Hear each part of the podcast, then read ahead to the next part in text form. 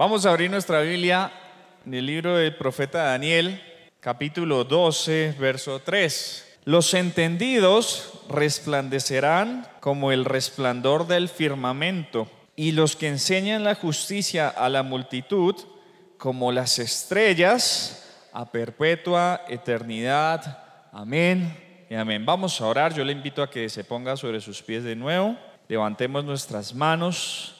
Padre, yo te doy gracias, te bendigo por tu palabra.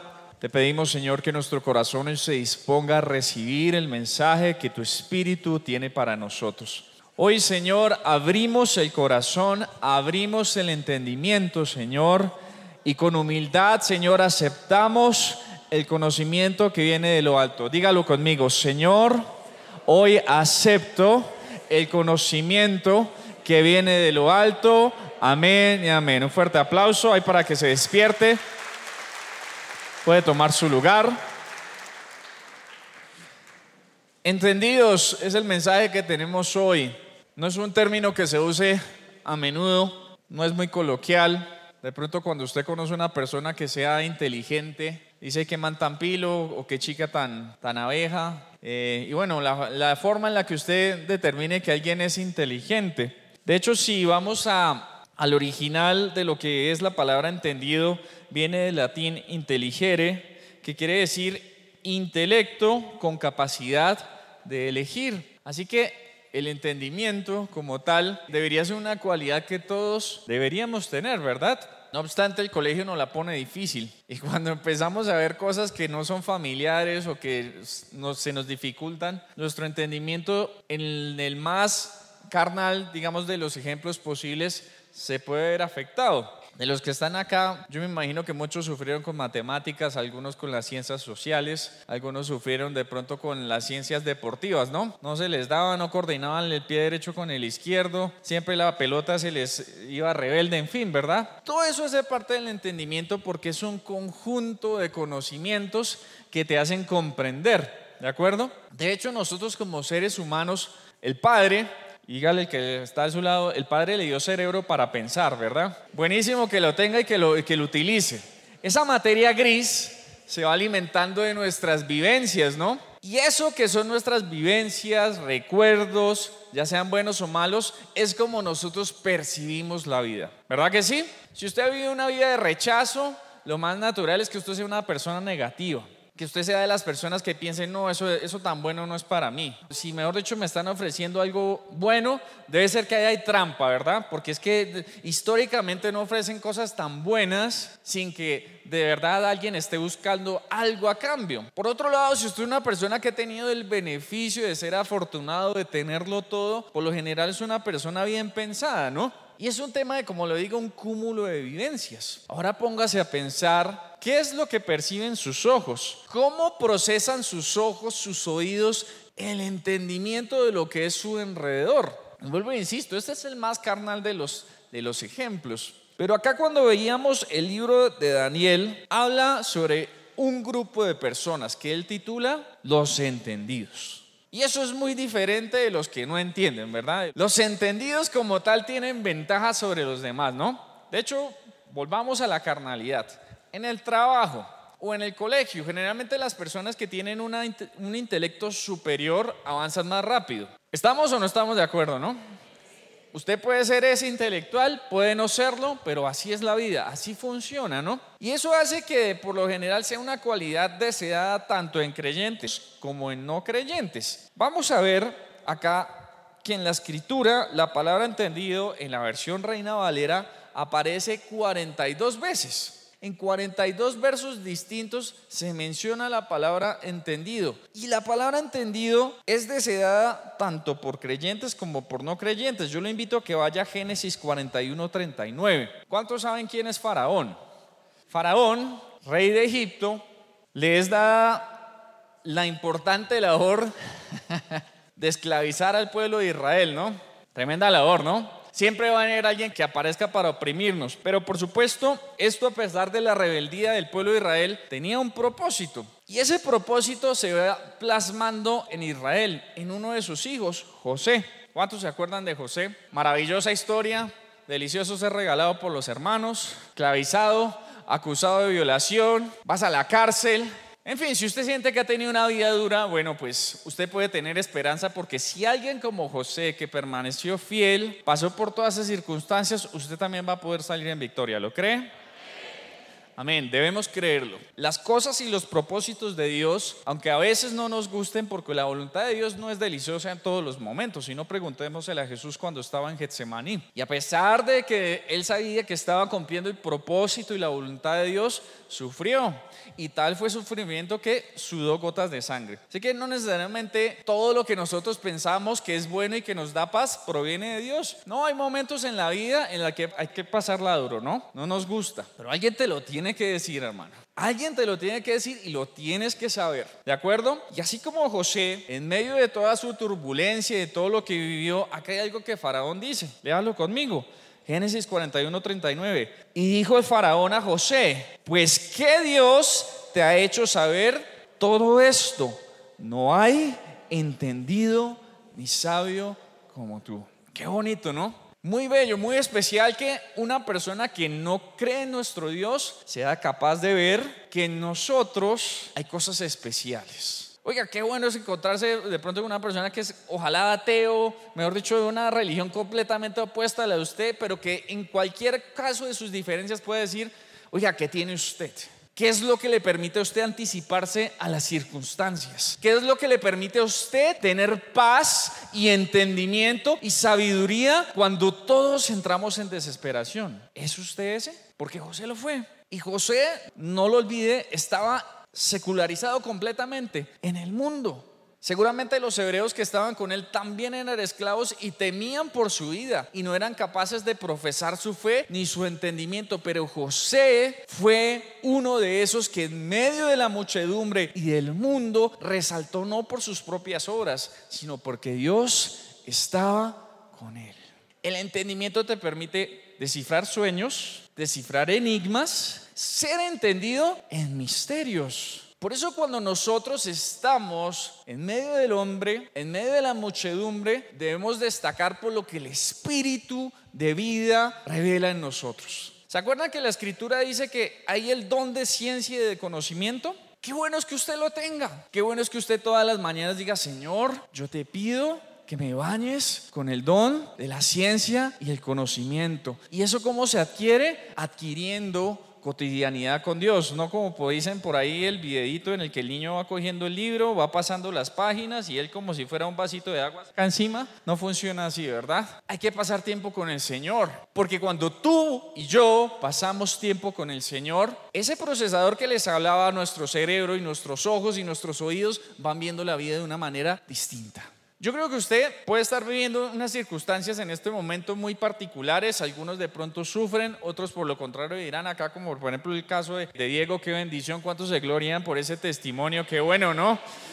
Y yo siempre digo, de todas las formas en las que el Señor nos puede probar, en la que mejor nos puede ir es en la económica. Porque cuando la plata escasea, eso siempre va a tener solución. Y sí es difícil. Y cuando uno tiene responsabilidades, Dios, uno la paciencia no le da. Pero el dinero siempre llega. Pero qué difícil es ser probado en nuestra salud. Qué difícil es tener cáncer. Qué difícil es ser huérfano. Qué difícil es ser violado. Esos problemas sí que son difíciles de resolver ser abandonado por tus papás. Así que si usted vuelve a tener circunstancias o preocupaciones por el dinero, recuérdelo, este es el mejor de todos los casos que puedo vivir. Esto tiene solución, no es tan grave, no es el fin del mundo. Y todos aquellos que hemos sido afligidos en nuestra parte económica, hemos logrado comprobar que el Señor es fiel.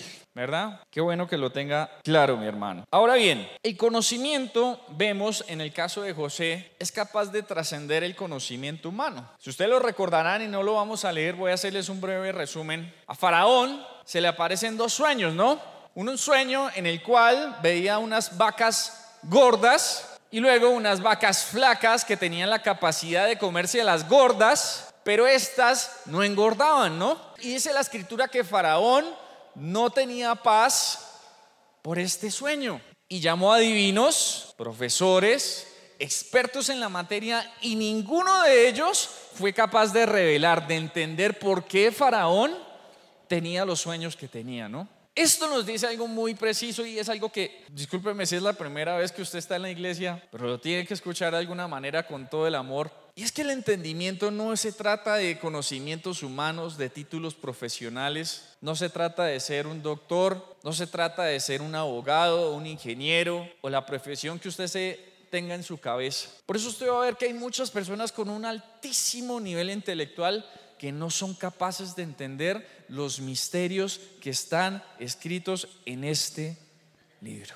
El entendimiento es algo espiritual, trasciende lo humano. Y yo quiero invitarlo a que lea el Salmo 119, versículos 97 al 99. Aquí David hace una importante mención sobre lo que es el verdadero entendimiento, el verdadero conocimiento. Y yo quiero que lo lea. Dice el verso 97 del Salmo 119. Oh, cuánto amo yo tu ley. Todo el día es ella mi meditación. Me has hecho más que, ¿qué los ha hecho a David?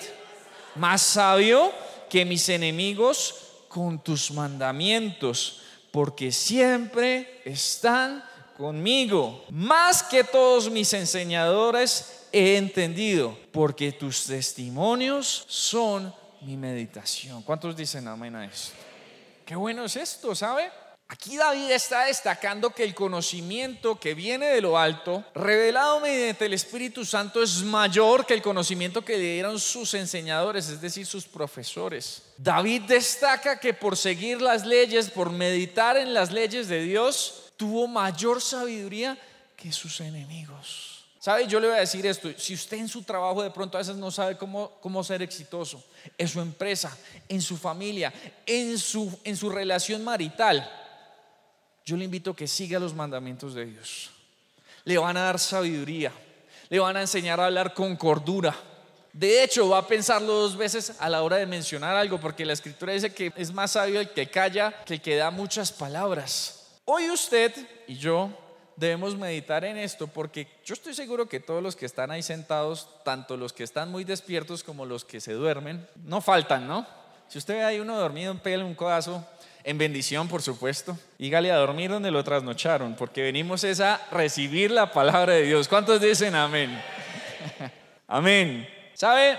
En la escritura hay algo importante. Y vamos a devolvernos al libro de Daniel, al verso 10 del mismo capítulo 12. Daniel, pienso yo que es uno de los profetas, ¿cómo decirlo?, más originales que hay en la historia de las escrituras, ¿sabe? Porque Daniel es una persona que, al igual que José, vive en medio de la secularidad. Solamente que Daniel en lugar de vivir en Egipto vivió en Babilonia. Y en esa gran ciudad o en esa gran nación no se podía honrar el nombre de Jehová libremente. Por eso Daniel fue echado al foso de los leones, lo sabía, ¿no? Porque pues siempre están los envidiosos, ¿no? Los que dicen, ah, pero es que Daniel, tenemos que, mejor dicho, sacarlo del, camino. Ah, pues ya sé cómo vamos a hacerlo, ¿no? Y conspiraron contra Daniel. Todo aquel que no va a adorar a la estatua que había levantado el rey del, del tiempo, pues tenía que entrar al foso de los leones y por eso Daniel va al foso, ¿no? Porque era un entendido. Y el entendimiento no necesariamente siempre te va a traer cosas buenas. Ser entendido por lo general también trae envidias. ¿Cuántos les han envidiado la inteligencia? ¿Cuántos les envidian su capacidad de hacer un buen arroz? Un huevo tipo Masterchef, ¿verdad? El entendimiento siempre trae rivalidades y enemistades. A alguien no le gusta cómo haces las cosas tú. Te puede tildar de calnar, espiritual, cuadrúpedo, filisteo, colombiano, suachense, bogotano, en fin. Pero lo cierto es que en esto hay una tendencia.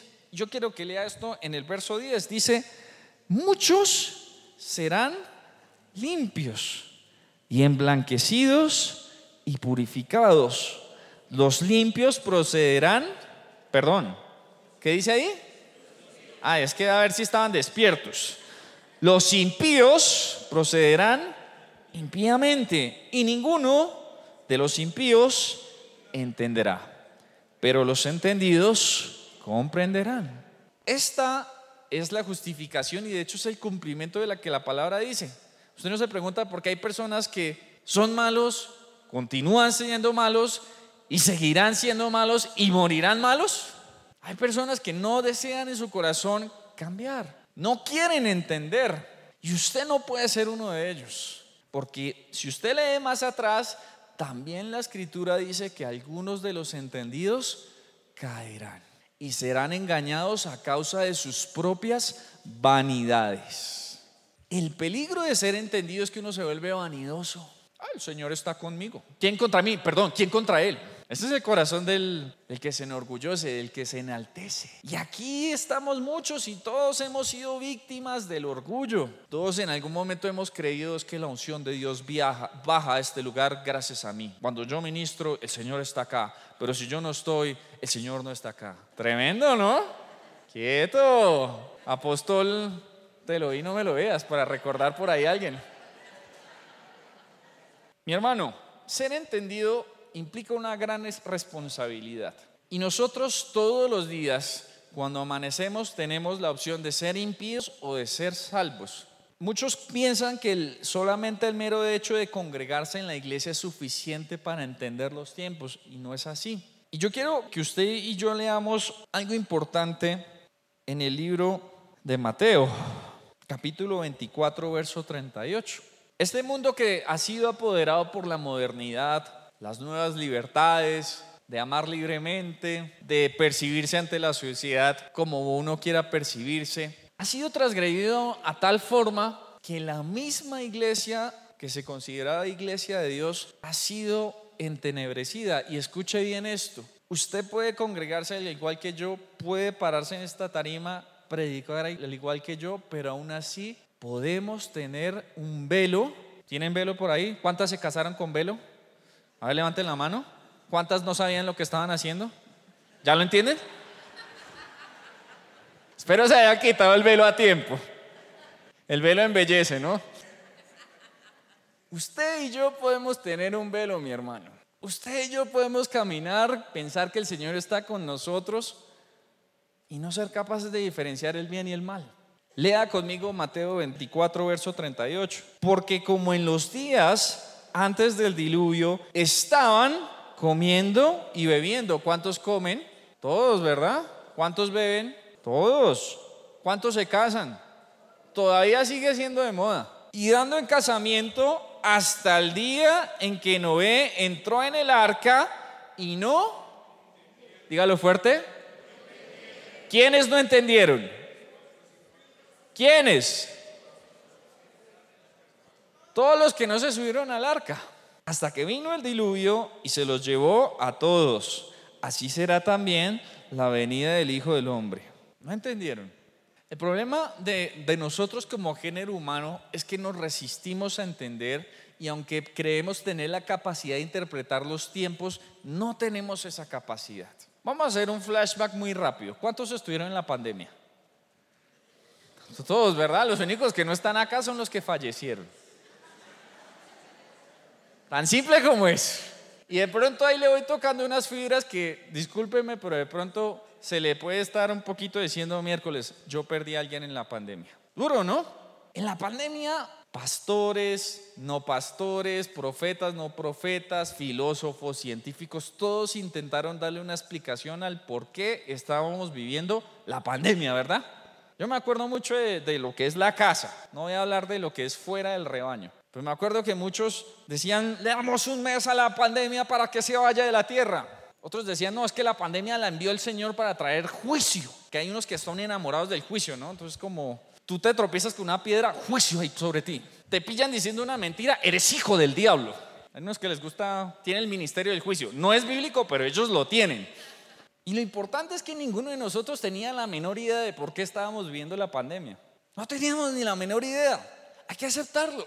Todos decíamos, no, esto el Señor nos está tratando, bla, bla, bla, bla, pero todos vivíamos una incertidumbre que no sabíamos si ese sería nuestro último día de vida. Cuando estábamos en aquel febrero del 2020 y pasaban dos o tres meses, yo creo que ya todos estábamos medio desesperados porque no veíamos a nuestros papás, los que de pronto no viven con sus hijos no habían visto a sus hijos, la ansiedad, Muchos quedamos desempleados en la pandemia, entonces también decíamos, pero ¿cómo vamos a salir de esto? Y el Señor probó nuestros corazones tanto de creyentes como de no creyentes. Muchos les sirvió la prueba para volverse a Dios, otros en cambio se apartaron de Dios. Y en el caso del arca, cuando en la tierra aún no caían gotas de lluvia tal cual nosotros las conocemos, sino que era un rocío que pues hidrataba la, la, tierra, era muy difícil pensar en que iba a llover, no se entendía que era llover y más aún entender que era una inundación. Así que era completamente absurdo montarse en un arca con un montón de animales que olían feo, donde no habían baños y donde probablemente todo era incómodo y era salir de la comodidad de la casa, ¿no? Por eso nadie se montó, porque tenían el entendimiento entenebrecido. Hoy el Señor te está invitando y me está invitando a mí, e invita a sus hijos que nos quitemos el velo, que seamos capaces de ver más allá de lo que la carnalidad nos da. ¿Y sabe qué es lo más impactante? Estar con Jesucristo no necesariamente te garantiza eso. Y no es porque estar con Jesucristo sea algo mínimo o insuficiente. Yo quiero invitarlo a que vaya ahora a la escritura y vamos a ver que aún los apóstoles cuando estuvieron con Jesucristo no tenían el entendimiento suficiente para entender los tiempos. Vaya a Juan 20, versículo 9. Recuerde que el Señor estuvo en medio de la tierra y tuvo un ministerio activo de aproximadamente tres años, en el cual hizo señales, milagros, resucitó muertos, hizo que los cojos caminaran, le devolvió la vista a los ciegos. Qué tremendo, ¿no? Y aún así no entendían. Dice la escritura, Juan 20, versículo 9, porque aún no habían entendido la escritura que era necesario que Él resucitase de entre los muertos.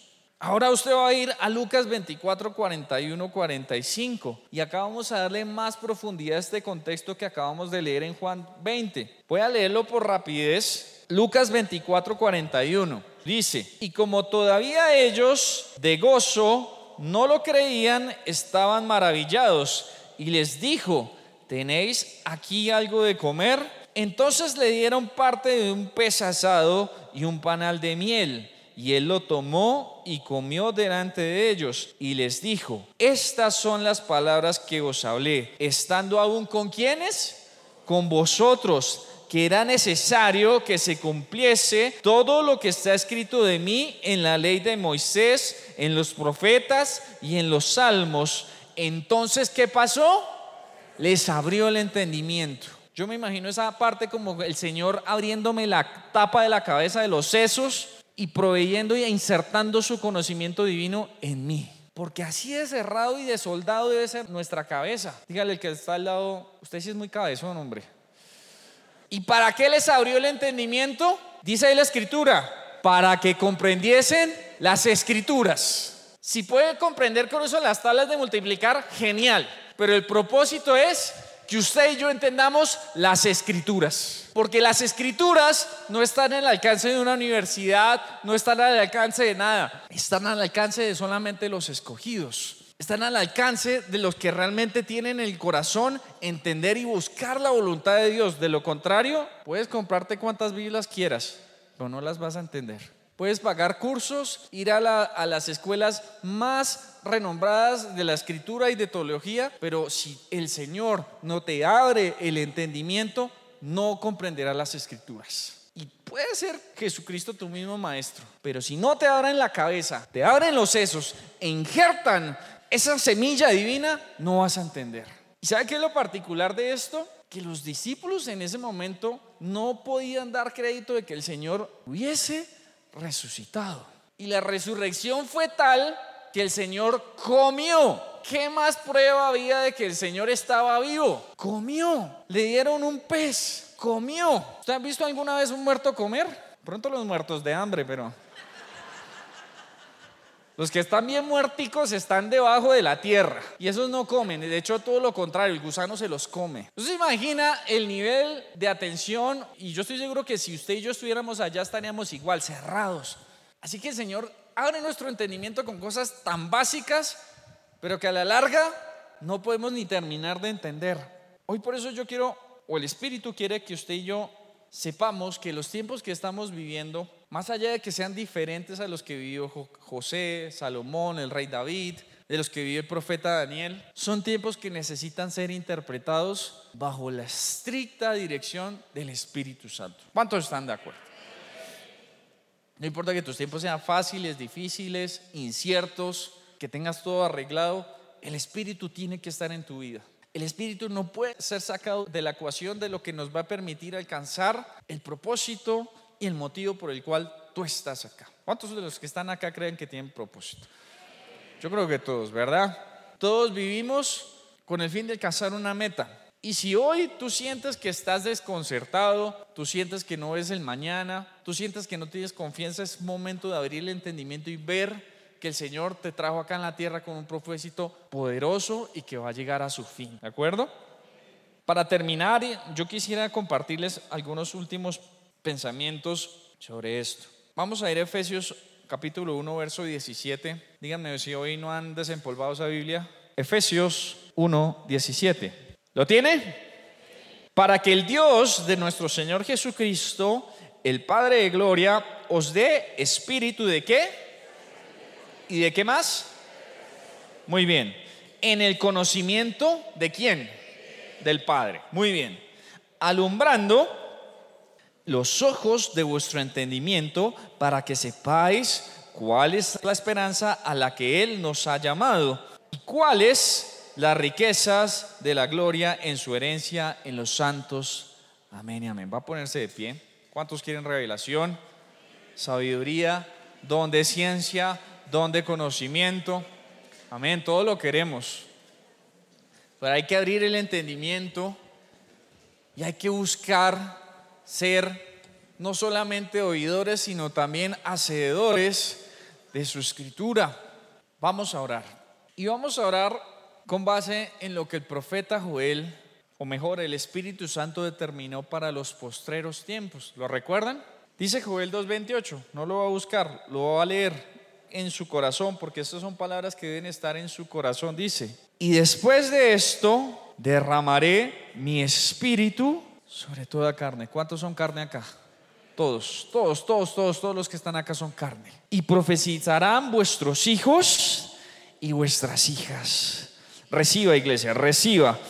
Vuestros ancianos soñarán sueños y vuestros jóvenes verán visiones. ¿Cuántos dicen amén? ¿Cuántos lo creen? Señor, yo te doy gracias y te bendigo por esta tu palabra. Creemos, Señor, en que tú hoy te has revelado, Señor, a nuestras vidas. Y por eso, Señor, hoy queremos levantar las manos. Vamos a levantar las manos como un símbolo de nuestra fe. Señor, con las manos bien en alto vamos a creer porque Señor, nosotros no podemos ser orgullosos ni pensar que conocemos todo, Dios. Eso solamente es un atributo tuyo. Tú eres el único omnisciente. Y por eso hoy yo quiero, Señor, con base en tu palabra, ceñir, Señor, los lomos de nuestro entendimiento, ser sobrios y esperar completamente en tu gracia. La gracia en la cual Jesucristo será manifestado. Y en ese libro divino, Señor, estaremos escritos nosotros. Y por eso hoy Dios queremos, Padre Dios, levantar nuestras voces y decirte, Señor, repita conmigo, Señor, acá está tu iglesia, acá está la iglesia que tú escogiste, dígalo fuerte, Espíritu Santo, revélanos, revélanos tu conocimiento, revélanos tus tiempos. Espíritu Santo de Dios, haznos ver con claridad, alumbra los ojos de nuestro entendimiento, bautízanos en espíritu de sabiduría y de revelación. Espíritu de Dios, desciende sobre mí. Espíritu de Dios, derrámate sobre toda carne en este lugar. Espíritu de Dios, ven a este lugar, ven a mi corazón. Hoy abro, dígalo fuerte, abro las puertas de mi entendimiento a ti. Renuncio al conocimiento humano que me impide conocerte tal cual eres. Espíritu de Dios, quita todo velo de entendimiento, quita toda oscuridad, quita todo entendimiento. Hoy, hazme libre por el poder del Espíritu de Dios, por el poder de Jesús que fue crucificado la cruz del Calvario. Y hoy, Señor, quítame la pesadumbre, quítame la oscuridad, quítame esa piedra de tropiezo que no me permite avanzar. Por tanto, hoy me declaro libre, libre. Y hoy con sus manos todavía en alto, usted le va a permitir al Espíritu de Dios que lo toque. El Espíritu de Dios está orando en este lugar. Está orando en su cabeza. Está permitiendo que esos sufrimientos pasados hoy sean superados. Está permitiendo que esa falta de perdón hoy llegue a tu vida. Que perdones a todos aquellos que te hicieron daño. Hoy tú eres libre de eso. Te está permitiendo ver cómo lidiar con tus hijos. Cómo educarlos. Cómo amarlos. A ti que eres hijo, el Espíritu de Dios te está hablando cómo tratar a tus padres. que estás desempleado, el Espíritu de Dios te está revelando cómo te vas a emplear. Tú que estás pasando por momentos difíciles en aflicción en tu carne, mediante enfermedades, el Espíritu de Dios te está reconfortando. Y te está diciendo, cree, cree en el poder de Jesús, cree. No dudes por ningún minuto, porque el Señor va a hacer cosas grandes en ti y serás testimonio para las naciones porque hoy eres entendido no por tu propio mérito, sino eres entendido para la gloria de Dios, para que todos vean el poder de Dios, para que todos vean en ti el resplandor como es destinado que seas visto en el firmamento, porque los entendidos, estimada iglesia, los entendidos resplandecerán como el resplandor de las estrellas. A eso eres llamado, estimado, a resplandecer, porque eres un entendido. ¿Cuántos lo creen? ¿Cuántos creen que son entendidos de Dios? Por eso hoy vamos a cantar este maravilloso verso en Joel. Vamos a cantar con fe y vamos a creer que el Espíritu de Dios se va a revelar y se va a derramar sobre toda carne. ¿Y va a pasar cuando? Ahora, iglesia. Es ahora. No es mañana, no es un mes, es ahora. Es hoy tu tiempo. Y por eso vamos a cantarlo y a declararlo con fe. Es fácil. Y vamos a clamarlo. En el nombre de Jesús.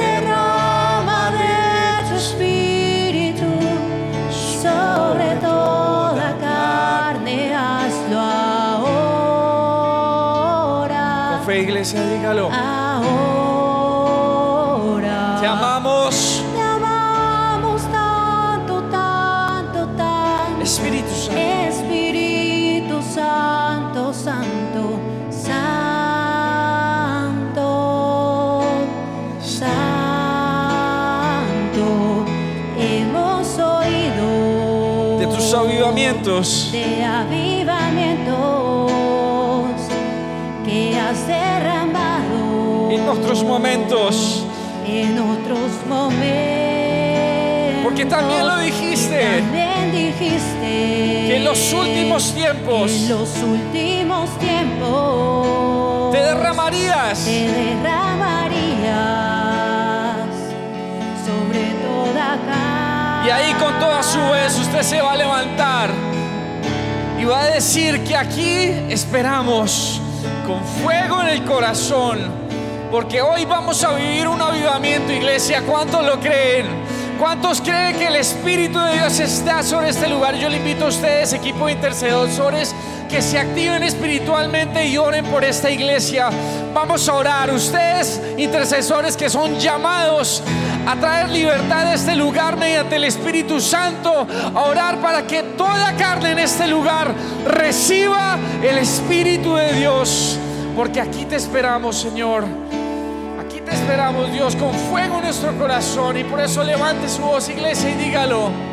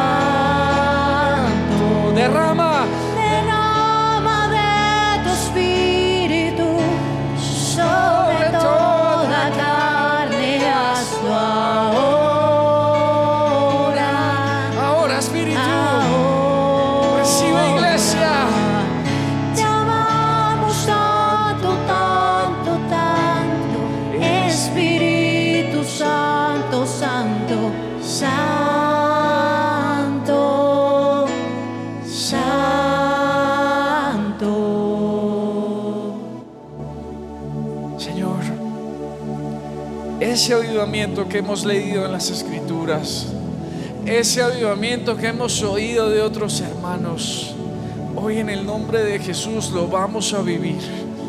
Día tras día de nuestras vidas vamos a vivir el avivamiento que tu Espíritu solo puede dar. Porque tú eres quien transforma el entendimiento, tú eres quien da sanidad a la carne, tú eres quien purifica los corazones. Y hoy es el día de que TP comienza a vivir una realidad nueva en el Espíritu. Porque tú, Señor, dijiste que en los últimos tiempos te derramarías. Y hoy es el tiempo de que hoy la iglesia empiece a interpretar sueños, empiece a tener revelación, empiece a profetizar los jóvenes empiecen a tener las visiones sobre los tiempos que el Señor trae a este lugar. Hoy por eso, Señor, aquí estamos. Aquí estamos dispuestos. Dispuestos para recibir el don de la ciencia, dispuestos para recibir el don del conocimiento, dispuestos para entender tus misterios. Aquí está tu iglesia, Señor. Y hoy que amamos tu presencia, Espíritu Santo, vamos a creer, vamos a confiar. Vamos a decir que aquí te esperamos, con fuego en el corazón. porque hoy creemos que vas a hacerlo de nuevo. Y así como levantaste a los muertos, y así como has levantado enfermos, y así como has resucitado finanzas, y así como has resucitado, Señor, a todos aquellos que están muertos espiritualmente, hoy harás algo muy, pero muy especial. Lo harás en nuestros hijos, lo harás en nuestros hermanos, lo harás en nuestros padres, porque tu unción es abundante y es generosa, porque tu amor no se acaba. Por eso, Señor, aquí te esperamos. Con fuego, Dios, dígalo iglesia, con fuego, con fuego en nuestro corazón, te deseamos. Te esperamos con fuego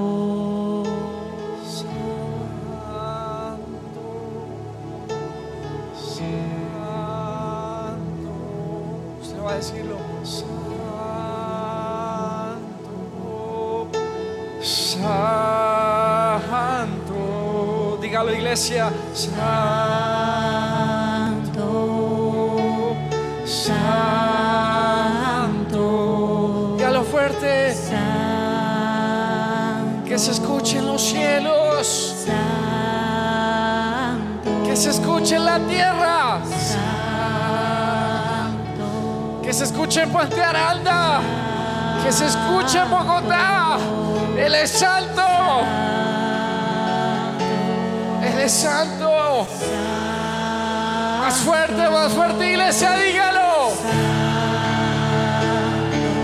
El que ora en lenguas, ora en lenguas. El que tenga don de profecía, que lo diga. Estamos en presencia del santo. Santo, santo es su nombre.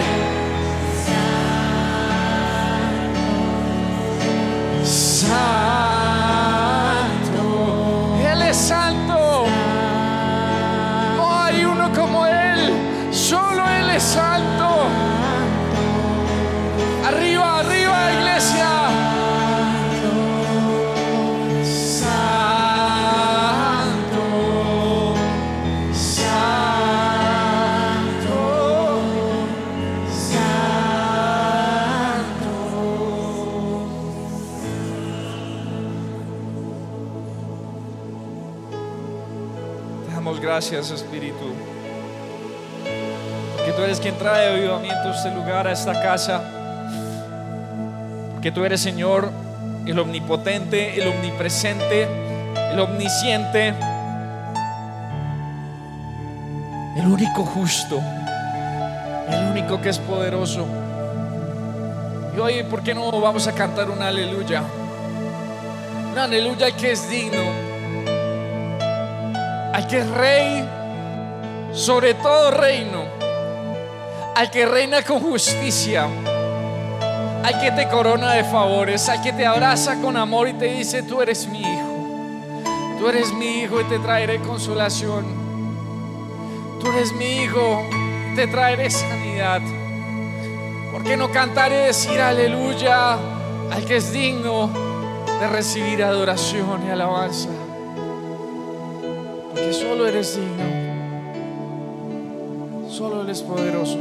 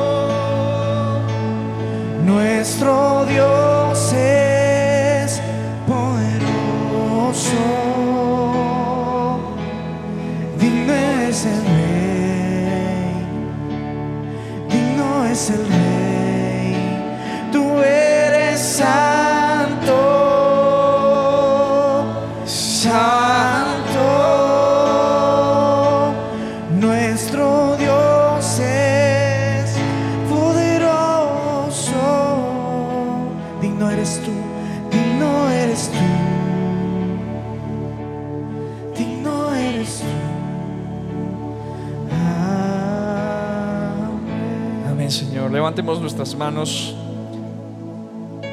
Señor, yo te doy gracias y te pido que bendigas y derrames tu espíritu y cumplas tu palabra, Señor, en esta casa. Derrama tu espíritu abundantemente sobre toda carne. Que ninguno de los que está acá, Señor, se quede sin recibir de la importante porción que tú trajiste a esta iglesia. Te glorificamos, Señor, y donde usted está, dígale, Señor, gracias. Honro tu nombre, honro tu palabra, agradezco tu visita y pido porque en este tiempo mi vida y mi familia sean transformadas mediante el entendimiento del Espíritu que da gracia. Amén y amén. Dele un fuerte aplauso al que vive y reina. Muy fuerte la trompeta.